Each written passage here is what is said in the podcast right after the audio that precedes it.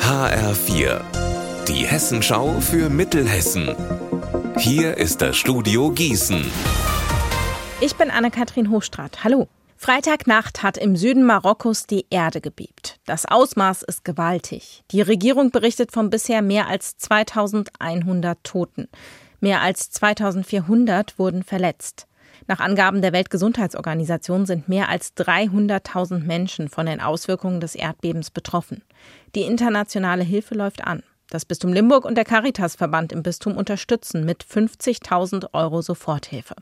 Das haben sie gerade mitgeteilt. Das Geld geht an Caritas International, die in Marokko Nothilfe leisten.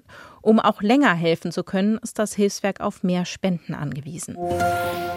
Die Bundeswehr übt ab heute wieder in Hessen. Das letzte Manöver ist erst wenige Wochen her.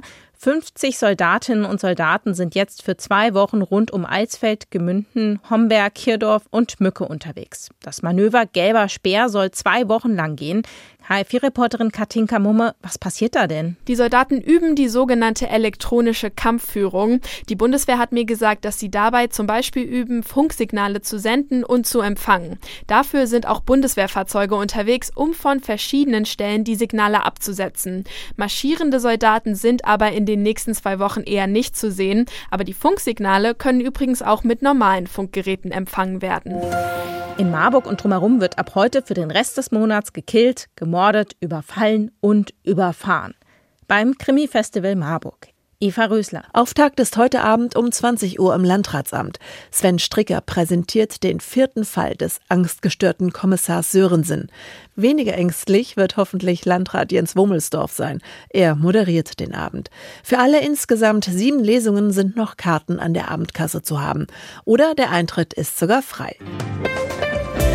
Unser Wetter in Mittelhessen. Der September zeigt heute wohl zum letzten Mal, wie viel Sommer er kann. Blauer Himmel, viel Sonne und warm. Bei 30 Grad in Asla und 29 Grad in Bad Camberg. Nach einer klaren Nacht dreht das Wetter morgen. Der Dienstag wird zwar noch einmal warm, allerdings gibt es mehr und mehr Wolken, es kann regnen und auch gewittern.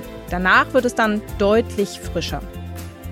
Ihr Wetter und alles, was bei Ihnen passiert, zuverlässig in der Hessenschau für Ihre Region und auf hessenschau.de.